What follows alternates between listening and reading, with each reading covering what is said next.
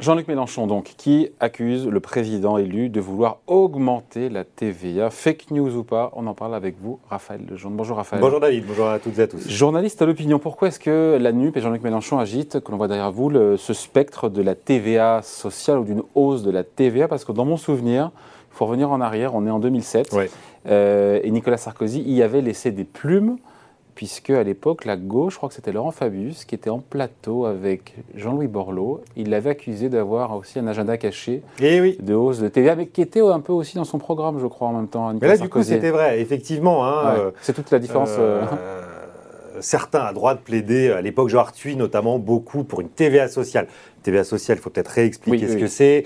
c'est faire basculer une partie du poids des charges sociales qui pèsent sur l'emploi pour la basculer sur la consommation et rendre du coup l'emploi plus euh, compétitif. Euh, et c'était une idée qui séduisait effectivement Nicolas Sarkozy, qui était dans les circuits mais qui n'était pas encore acté.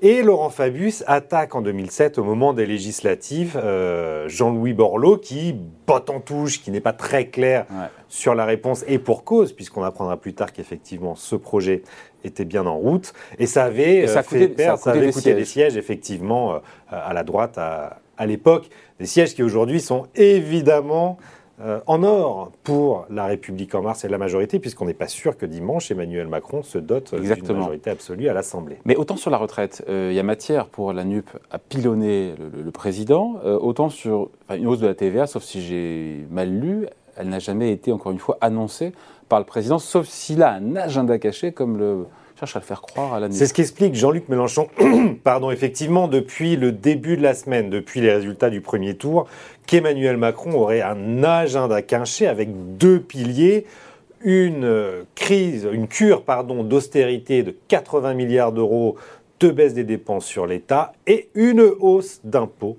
la TVA, de TVA sociale. milliards d'euros Absolument nulle part. Euh, c'est très simple. Ils ont fait ça un petit calcul sur un coin de table.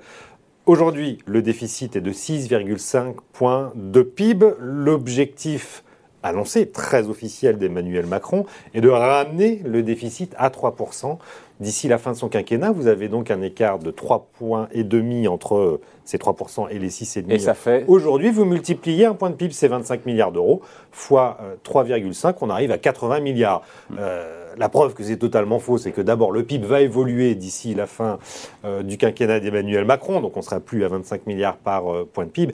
Et puis surtout, ce n'est absolument pas ce qui est au programme d'Emmanuel Macron. vous me demandez mon avis, je trouverais ça formidable, les 80 milliards d'économies, Dieu sait qu'on en a besoin. Euh, ce n'est absolument pas ce qui est euh, annoncé par Emmanuel Macron. Il l'avait expliqué euh, au mois de mars lors de la présentation de son programme économique. C'est un programme de 50 milliards d'euros et il faut bien expliquer en politique, quand on parle d'économie, attention, ça n'est pas une baisse des dépenses, c'est un ralentissement de l'augmentation de ce qu'on appelle le tendanciel. C'est en général entre 20 et 25 milliards d'augmentation de dépenses chaque année du fait de la progression des carrières des fonctionnaires, de l'augmentation de la population française. On a la chance d'avoir une population qui augmente, donc les dépenses augmentent. Voilà, si on arrive à ralentir la hausse, on considère à Bercy que c'est une économie, euh, mais il n'est certainement pas question de tailler à hauteur de 80 milliards d'euros. Mais la réalité, c'est qu'en tout cas, le président élu s'est engagé à faire revenir sous 3% les déficits publics en 2027. Et c'est vrai que le projet présidentiel est un petit peu flou en la matière. Donc la question en creux, Absolument. et que Jean-Luc Mélenchon aimerait savoir, c'est comment est-ce que Macron arrive, encore une fois, à 3% de déficit public? Pour le coup, cette, cette question-là, elle, peut être légitime. De dire qu'il y a une TVA, apparemment une autre, TVA qui est prévue, ça sort de nulle part. Ça sort absolument de nulle part, effectivement. Et depuis 48 euh, heures, Bruno Le Maire multiplie les plateaux pour euh, indiquer qu'il s'agit d'une fake news totalement fausse. Euh, l'objectif affiché d'Emmanuel Macron est de baisser les impôts. Il a baissé de 50 milliards, 52 milliards précisément les impôts sous son premier quinquennat. C'est un marqueur de sa politique. 25 milliards pour les ménages, 25 milliards pour les entreprises. Il va continuer, pas plus tard que normalement cet été, dans le paquet pouvoir d'achat, il compte supprimer la redevance télé, plus de 3 milliards d'euros euh, encore de baisse d'impôts. On a des interrogations sur la baisse des impôts de production pour les entreprises, mais quoi qu'il en soit, Emmanuel Macron souhaite continuer à baisser les impôts. Certainement pas augmenter la TVA qui est le plus impopulaire des impôts, d'autant plus en période de forte inflation, en tout cas d'inflation comme on la connaît aujourd'hui. Les chiffres sont tombés ce matin, encore 5,2% d'augmentation des prix en glissement annuel indiqué, indiqué par l'INSEE. Et donc ce n'est certainement pas le bon moment d'augmenter la TVA. Et pourtant, et pourtant, si je peux faire une incise, c'est bien le seul impôt qu'on pourrait augmenter en France, puisque la France a une TVA inférieure, la moyenne de la TVA française est inférieure à la moyenne européenne, qui est plutôt autour des 22 à 23% euh, Ça pourrait avoir de gros avantages. La TVA, c'est un impôt mm. à large base, comme tout bon impôt, d'augmenter de 1 ou 2 points. Mais ce n'est pas très populaire. Hors inflation, les entreprises pourraient rogner leurs marges pour ne pas faire subir cette hausse des prix et ça rapporterait énormément de recettes à l'État qui en a besoin pour boucher son déficit. Mais les Français ne veulent pas parce que c'est considéré comme un impôt injuste parce que tout le monde paye le même niveau quel que euh, soit de TVA. Ses revenus. Voilà.